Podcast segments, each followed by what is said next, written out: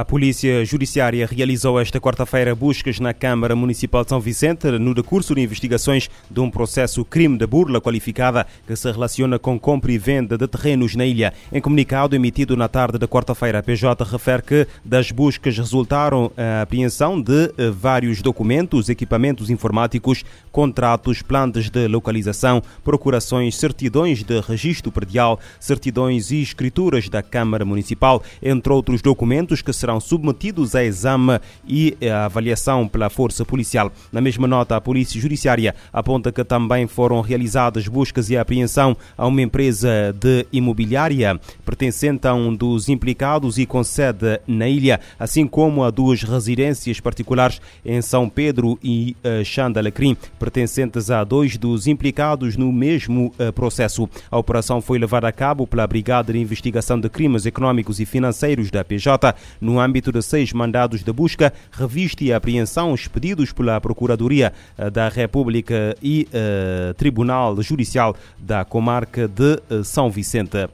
E a questão das desigualdades sociais foi a maior preocupação saída do Fórum Nacional dos Direitos Humanos, que decorreu terça-feira e uh, ontem na Cidade da Praia. Revelação feita pela Presidente da Comissão Nacional para os Direitos Humanos e a Cidadania, Zaida de Freitas. A responsável pede respostas do governo. E a Ministra da Justiça reconhece as insuficiências que ainda persistem no cumprimento dos direitos humanos no país.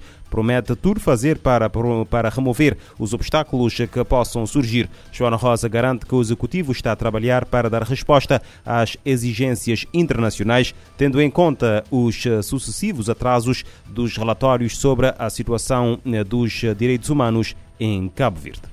Temos o protocolo facultativo, a Convenção sobre os Direitos das Crianças relativas ao envolvimento das crianças nos conflitos armados.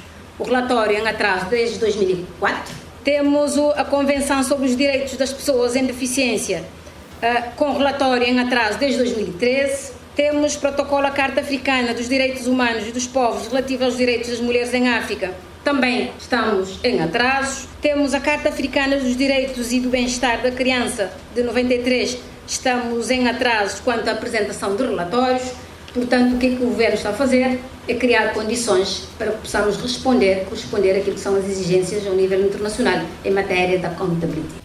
Ainda sobre os eh, direitos humanos em Cabo Verde, Joana Rosa referiu-se à morosidade da justiça no país, um problema que espera combater com o projeto Justiça Mais e com o programa de assistência judiciária.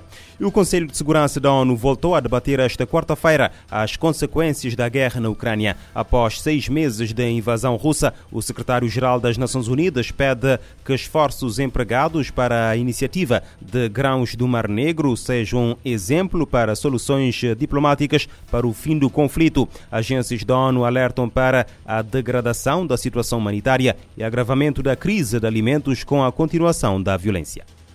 Nesta quarta-feira, o Conselho de Segurança se reuniu mais uma vez para discutir sobre a situação na Ucrânia.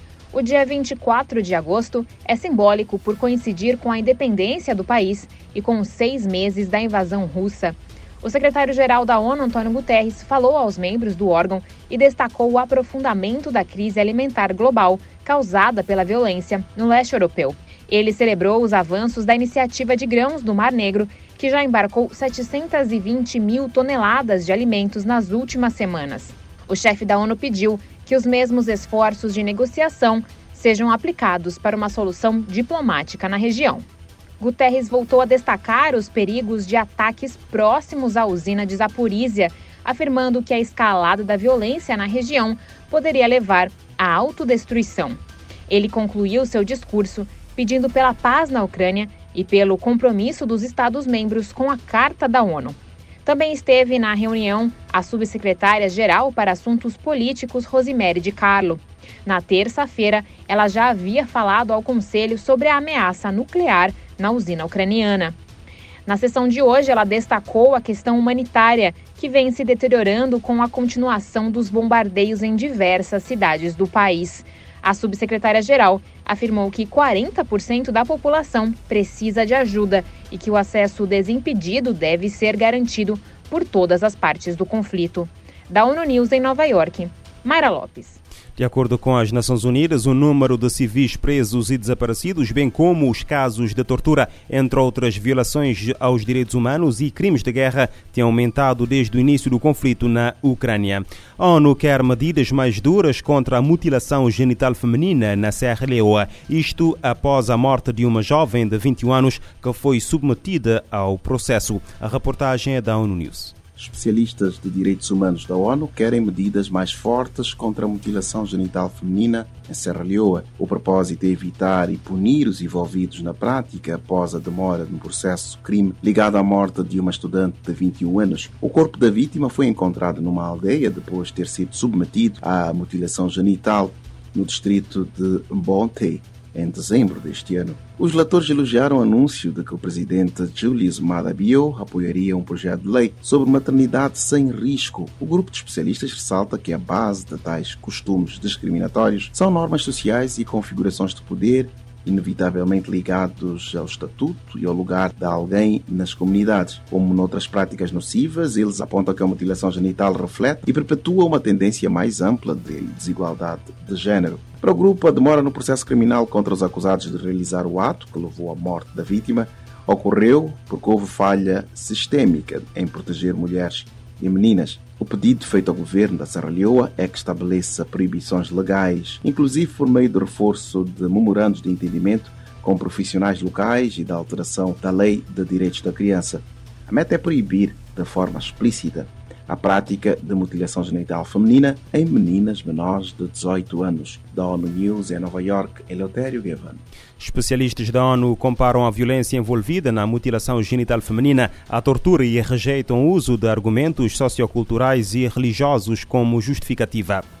A União Africana e a Organização Mundial da Saúde pedem medidas urgentes para combater a tuberculose em crianças em África, um continente que acumula um terço dos casos desta doença em menores de 15 anos. Além disso, as duas instituições manifestam a sua preocupação com a enorme uh, proporção de infecções por tuberculose em África que nunca são diagnosticadas. Apesar de existirem tratamentos para curar a doença, uma criança morre de tuberculose no mundo a cada dois minutos para combater a tuberculose, a OMS e a União Africana pedem aos países africanos que aumentem o financiamento para a prevenção e controlo desta doença, bem como mais recursos técnicos e humanos para acelerar a sua erradicação. A OMS estima que o continente africano deve gastar pelo menos 1,3 mil milhões de dólares anualmente para a prevenção e tratamento da tuberculose. No entanto, os países africanos gastam apenas 22% dessa verba, enquanto os eh, seus parceiros parceiros da cooperação gastam apenas 34%.